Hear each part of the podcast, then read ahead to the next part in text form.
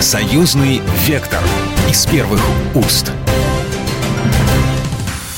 Здравствуйте, вы слушаете программу э, «Союзный вектор». Меня зовут Екатерина Шевцова. Напомню, наша программа о самых важных и актуальных событиях, которые касаются нашего союзного государства. И сегодня мы поговорим о делах культурных, сегодня поговорим о сохранении исторической памяти, тем более есть у нас для этого э, самый, что ни на есть, непосредственный повод. В Минске буквально на днях состоялось открытие памятника святому благоверному князю Александру Невскому. Реализация проекта по созданию монумента, идею которого поддержал президент республики Александр Лукашенко началась в 2022 году посольством России при поддержке белорусского экзархата Мингорисполкома. У нас на связи историк, директор фонда содействия актуальным историческим исследованиям исторической памяти Александр Дюков. Александр, здравствуйте. Здравствуйте. Александр, я бы вас попросила, как историка, сейчас обозначить те исторические и родственные связи, которые связывают Александра Невского и Беларусь. Вот, если можно, небольшой экскурс в историю для наших слушателей. Александр Невский был женат на полоцкой княжне, э, дочери полоцкого князя э, Бречеслава. Соответственно, когда его жена отправлялась на Русь, в Новгород, к ней приехали не только слуги, но и считают, основываясь на летописях историки, и какая-то малая дружина.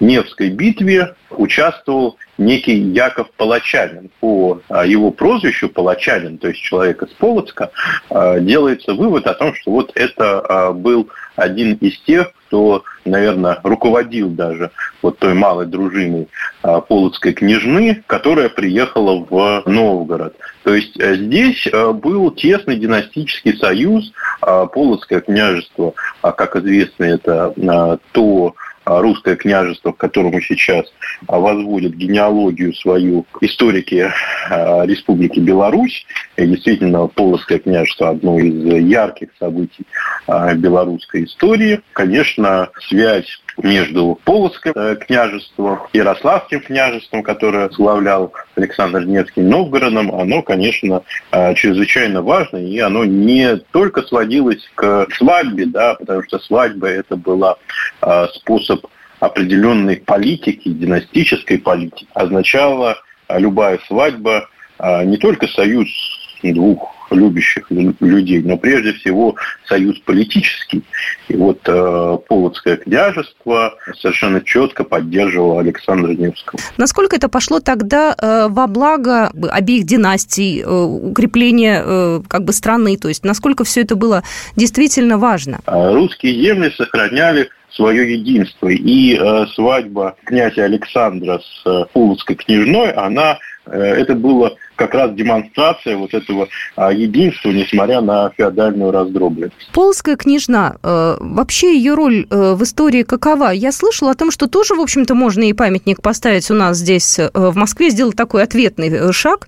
Да, вот вы, вы как относитесь к тому, чтобы рассказать, может быть, о ней побольше? О ней что-то известно из летописи? Потому что Александр Невский-то, понятно, это совершенно глыба такая. Если Александр Невский а, канонизирован является святым благоверным князем, да, прославленным русской православной церковью, то э, его жена Александра а, Бречеславовна, а, она является местно чтимой святой в Владимирской епархии. Ее день памяти – это день 23 ноября. Кстати, вот буквально на днях будет. Кстати, тут, тут, тут, тут так совпало все, знаете, не случайно. А, дело в том, что в конце своей жизни, да, значит, она приняла постриг, ушла в монахине, погребена она с собой Успения Богородицы а, во Владимире. Брак у них был что называется, хороших, детей было много, а, в том числе будущий Даниил князь Московский, первый удельный князь Московский. Удельное княжение на Москве начинается именно с сына Александра Невского и полоцкой княжны Александра Бречеслава что э, также является вот таким вот э, очень любопытным моментом. Я считаю, что, конечно, поставить э, памятник было бы очень хорошо. Знаете, время сейчас достаточно непростое. Кто-то сносит памятники, кто-то, наоборот, эти памятники возводит. У нас в этом смысле дело абсолютно благое в России тоже есть памятники э, белорусским известным деятелям. Вот, э, в частности, там, в районе, где я живу, да, в Дорогомилово, э, есть памятник Янке uh Купали. Кстати, его относительно недавно поставили. Вот, это такой, ну, молодой памятник. Его в 2007 году поставили. Э, как вы думаете, нам, может быть, надо больше, может быть, надо э, как-то активнее в этот процесс включаться, потому что это по-любому внимание, это э, какие-то, может быть, э, дополнительные источники для того, чтобы изучить историю. Для школьников это вообще, мне кажется, бесценная тема, потому что если они живут там рядом с этим памятником, сам Бог велел пойти на уроки истории, значит, подойти, подойти посмотреть, рассказать. Как вы считаете, и кому, с вашей точки зрения, можно вот здесь еще у нас в Москве поставить памятники из таких известных, э, возможно, белорусских деятелей? Человека, который э, непосредственно а, повлиял на а, формирование а, Белоруссии, на образование жителей белорусского края, в э, второй половине XIX века, а, конечно, э, необходимо увековечить и увековечить именно в Москве, а, потому что именно из Москвы этот человек родом. Э, речь идет о а, графе Михаиле Николаевиче Муравьеве, человеке большой, э, большой судьбы и а, декабристе, и усмирителе а, нескольких польских восстаний на белорусских, в том числе, землях. Человек, который на самом деле по праву должен занимать очень значимое место в, что называется, в исторических связках и России, и Белоруссии. И вот а, этот человек, он родился в Москве, а, ну, в смысле, не родился в Москве, но долго жили они в Москве, семья Муравьевых. Значительная часть его жизни была связана вот здесь, с Москвой, и память не о нем, не о его братьях, которые все тоже были выдающимися людьми, не о его отце, создателе Московского училища для колоновожатых прообраза будущей академии Генштаба. А в Москве, к сожалению, не увековечено. Только вот недавно поставили памятник а, в Калининградской области, но на самом деле, конечно, я считаю, что вот а, и для а, нашего союзного государства Беларуси важно было бы, чтобы памятник Муравьеву стоял бы и в Москве. Ну, а потом, может быть, и в Беларуси. Александр, спасибо огромное. Еще раз хочу поблагодарить нашего эксперта. Сегодня с нами был Александр Дюков, историк, а, директор фонда содействия актуальным историческим исследованиям «Историческая память». А, ну и у нас на очереди наш а, белорусский эксперт. Я очень рада поприветствовать в нашем эфире Вадима Гигина, историка, публициста, политолога, генерального директора Национальной библиотеки. Вадим Францович, здравствуйте. Добрый день. Знаете, э, очень символично, э, что у нас в союзном государстве памятники открывают а в соседнем государстве, извините, памятники сносят, обливают краской и пытаются всячески уничтожить нашу культуру. Сегодня хотел бы с вами поговорить об открытии э, памятника э, Александру Невскому, которое прошло, открылось, открылся памятник недавно в Минске. Вот вы, как историк, можете оценить значение этого памятника и вообще того, что происходит? Ну, конечно же, во-первых, важно, вы действительно сказали, это созидательная составляющая этого события. Открытие памятника Александру Невскому. У нас год мира и созидания в Беларуси. И э, то, что на э, наших площадях, на улицах э, появляется новое творение культуры, э, это очень важно. Конечно, всегда идут споры о там, художественных особенностях, но это и хорошо. Давайте вспомним, э, какие споры были вокруг Эйфелевой башни, которая появилась когда-то в Париже. А, но подобные споры, подобная дискуссия говорит о том, что общество живет, общество развивается, культура движется вперед. То есть мы не находимся в состоянии застоя.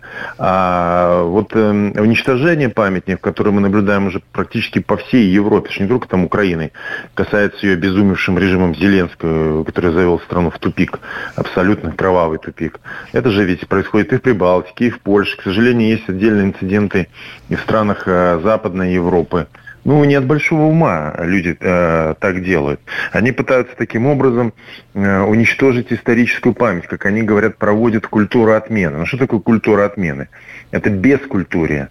Это фашизм фактически. Давайте прямо говорить. И вот недавно мне пришлось принимать участие, с моей точки зрения, ну, в абсолютно потрясающем для современного мира событии. Это Питерский культурный форум, форум объединенных культур, где представители более чем 70 стран уже в открытую говорили об этом, о тех угрозах, которые возникают для мировой культуры в связи с политикой вот этого западного гегемонизма, фактически культурного колониализма, этих новых смыслах, альтернативы, которые э, существуют и не просто уже зарождается, а развивается в наших государствах, в России, в Беларуси. Тут, и понимаете, здесь не важно территория страны, количество населения, важны те смыслы, которые мы обращаем в мир, которые, естественно, развиваются в э, Китае, когда ведущие режиссеры, ведущие скульпторы, архитекторы, деятели театра, э, они говорят, что мы не хотим жить в режиме этой искусственной политкорректности, мы не хотим следовать э, в русле этого западного мейнстрима, э, мы хотим быть свободными творцами. И вопреки насаждаемому мнению, Запада, что их модель, вот эта псевдодемократия, она создает условия для свободы творчества, все оказывается ровно наоборот – они как раз зажимают, они как раз э, пытаются ограничивать, увольнять э, людей за их позицию. Ну, слушайте, ну вот свежий пример. Потрясающая балерина, звезда нового да, поколения да. мирового балета Приска Цайзель.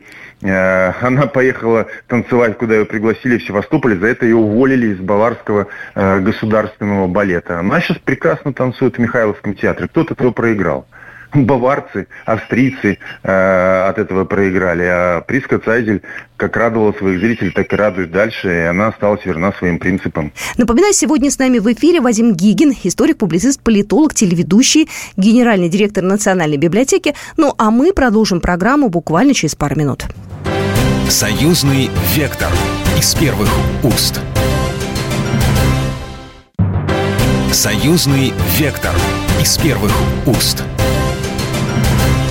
Мы продолжаем программу. Это «Союзный вектор». А, я Екатерина Шевцова. Напоминаю, сегодня мы говорим о памятниках. А, у нас на связи Вадим а, Гигин, генеральный директор Национальной библиотеки, историк, публицист, политолог и телеведущий.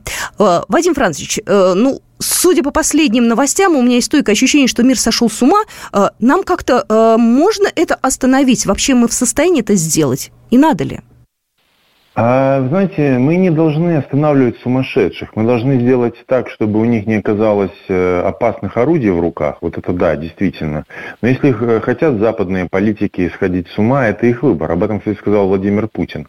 Мы должны создавать, мы должны творить, мы должны объединяться. Ну, слушайте, кого должен останавливать Эмир Кустурица, выдающийся сербский да мировой режиссер? Он говорит, я не хочу жить по тем правилам, которые навязывают на Западе. Кого должны останавливать э, выдающиеся писатели, деятели театра из Италии, вот, Северной Македонии, которые э, приехали в Питер. Когда люди в открыто говорят, понимаете, это же не снобизм какой-то, это не какой-то там... Мы не хотим соответствовать правилам, из-за которых дают Нобелевскую премию, потому что э, эти премии, конкурсы международные давно обесценились когда награды раздаются, если ты следуешь в неком западном мейнстриме этому растет, допустим, авторитет той же премии «Ясная поляна». Вот я упомянул Северную Македонию. Как должны ее писатели, культурные деятели относиться к тому, что страну просто ломают через колено, насилуют ее историческую память, заставляют изменять название только ради того, чтобы втащить ее в блок НАТО? Как люди должны вот это вот воспринимать? Это же не просто некая абстракция на уровне мира, когда мы говорим, вот есть некий гегемонизм, он там далеко.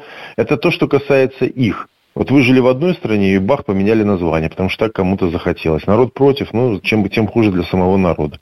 Безусловно, эти времена отражаются в произведениях культуры. И мы это уже видим и в фильмах, которые выходят, и в литературных произведениях. Это будет нарастать. Тот же Питерский форум, он обозначил фактически крах вот этой культуры отмены. И наступает совершенно другое время, время культурной дипломатии, поскольку культура должна наводить мосты. А, деятели культуры, если угодно, это первопроходцы международного диалога. В самые мрачные времена, когда казалось, что угроза войны, она не просто неизбежна, она поглотит мир – а, именно деятели культуры обозначали те ценности, которые и позволяли миру выйти из, э, э, из этой, ну, казалось бы, бездны, кровавой, огненной бездны. Вспомните позицию э, Бернарда Шоу в Первую и Вторую мировую войну.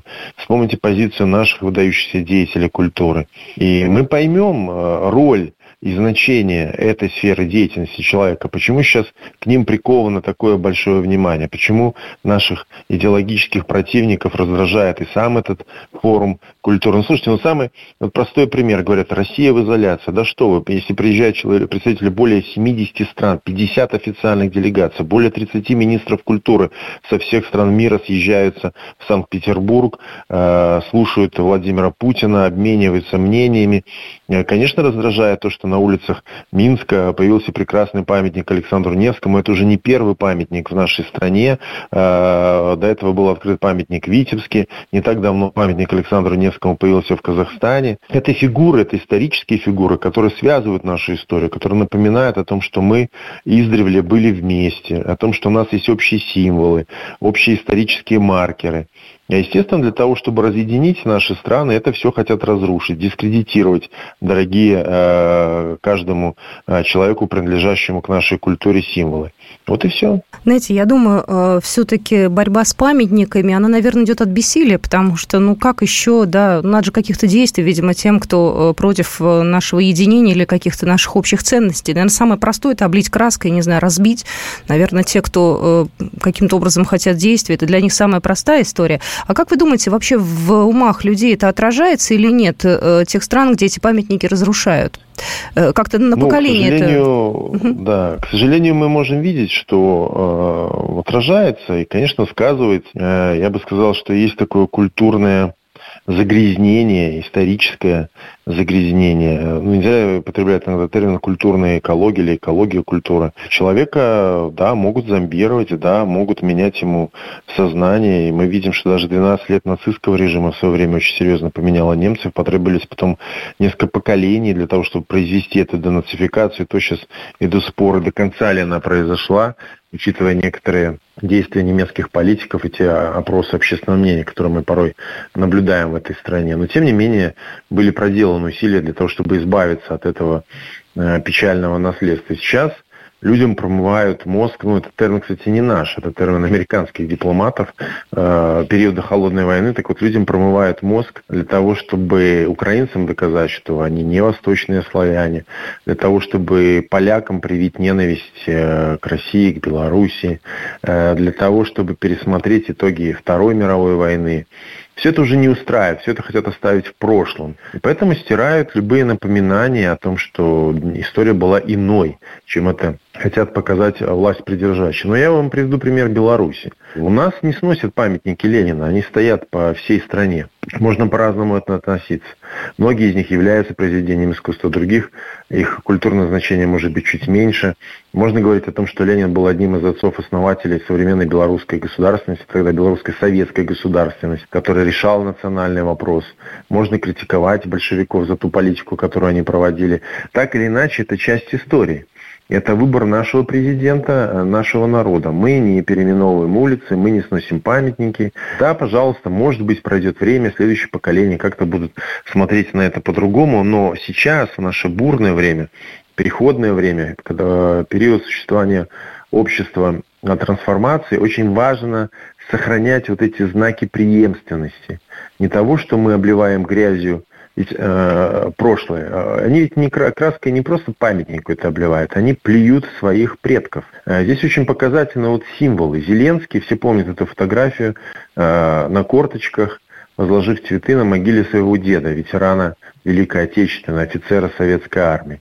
И этот же Зеленский, он уничтожает всю память о подвиги советского солдата периода Великой Отечественной войны. Все это провозглашается одним сплошным черным периодом. Это предательство.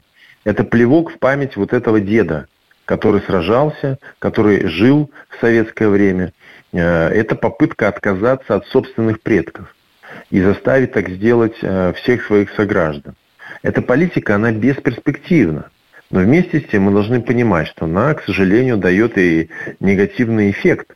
Часть людей вынуждены следовать э, в этом русле. И сейчас, вот бывая на освобожденных территориях Российской Федерации на новых территориях мы видим, мне приходилось быть и в Луганской Народной Республике, и в Донецкой, и в Запорожской области, видеть эти трофейные учебники, э, книжки, начиная брошюрки, комиксы, начиная от самого раннего детсадовского возраста, где детям э, внушали э, позитивное отношение к бандеровцам, абсолютно по-другому преподносились те или иные события истории.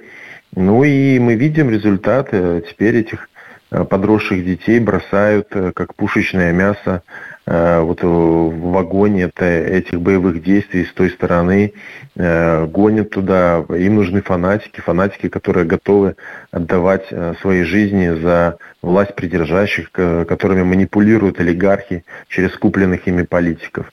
Вот к чему это приводит. Это же не просто борьба за ту или иную интерпретацию некоторых событий. Это борьба фактически за будущее. Знаете, Вадим Францович, я тут э, смотрела один репортаж. Э, когда я была маленькая, у меня была книга «Солоспилский лагерь смерти». Я, когда была ребенком, на меня это производило очень сильное впечатление. Там были фотографии, там были э, воспоминания очевидцев. И в советское время там был мемориал. Он был скромный достаточно, он был. Прошли годы, сейчас там все заросло мхом, там даже непонятно, что там что-то было, какие-то остатки там бетонных каких-то, э, ну, не знаю, там что-то очень такое очень запущенное и непонятное. Пройдет еще лет 10-15, там не будет ничего. И то же самое, наверное, с памятью, да, она стирается. Вот как бы нам здесь, э, ну, понятно, что мы можем только за Россию и Беларусь э, ручаться, да, мы у себя работаем, делаем все правильно. Э, каким-то образом можем мы здесь повоздействовать, что ли, на тех, у кого еще остались э, зачатки здравого ну, ума? Я бы не говорил, что мы только за Россию и Беларусь отвечаем. Я думаю, что восстановление исторической справедливости, исторических памятников должно стать неотъемлемым условием послевоенного урегулирования. Сейчас уже многие говорят о параметрах будущего мира. Но вы знаете, для того, чтобы предотвратить возрождение э, нацизма, для того, чтобы произвести устойчивую денацификацию, должны быть восстановлены порушенные, поруганные памятники славы и памяти о советских солдатах, которые освободили народы Европы от нацизма. Безусловно, я не представляю себе, как э, в условиях урегулирования будет по-прежнему стоять памятник Родина-Мать не с гербом Советского Союза, а с какими-то другими символами. Я не понимаю, как мы можем проводить э, послевоенное урегулирование, при том, что э, мы что должны не замечать о том, что поваленные монументы в, той, в тех же в, республиках Прибалтики, или мы будем мириться с тем, что места массового уничтожения или пыток издевательств над людьми принудительного труда, о которых вы говорите, они остаются заброшенными. Ни в коем случае. Это все должно быть восстановлено и восстановлено за счет государств, государственных властей, которые это делали. Вот об этом идет речь. И ведь э, цели, объявленные тем же Владимиром Путиным э, специальной военной операции, если идет речь о том, что они будут достигнуты, то денацификация имеет вполне определенные материальные измерения. Я убежден, что, мне кажется, и российские дипломаты именно так и настроены, это станет частью будущих переговоров, э, и не просто переговоров, а настоятельных требований, чтобы эти условия были выполнены. Еще раз хочу поблагодарить нашего сегодняшнего гостя, генеральный директор Национальной библиотеки Беларуси, э, историк, публицист, политолог, телеведущий Вадим Гегин был сегодня с нами. Ну и на этом мы программу «Союзный вектор» заканчиваем. До свидания. С вами была Екатерина Шевцова. Программа произведена по заказу телерадиовещательной организации Союзного государства. «Союзный вектор» из первых уст.